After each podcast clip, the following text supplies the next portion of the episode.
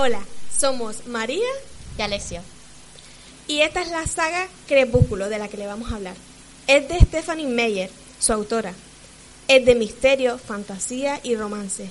Además, tiene tres protagonistas principales, que son Bella, Edward y Jacob.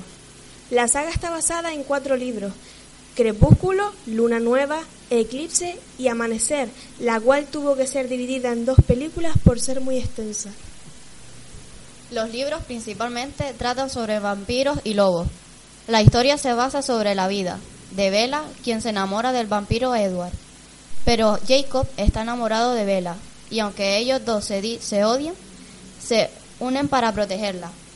El final es muy interesante e inesperado.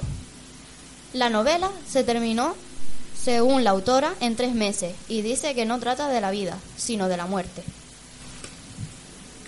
Personalmente nos parece que la saga está muy bien hecha, se cuenta bien la historia. No es para nada aburrida y tiene un final bonito.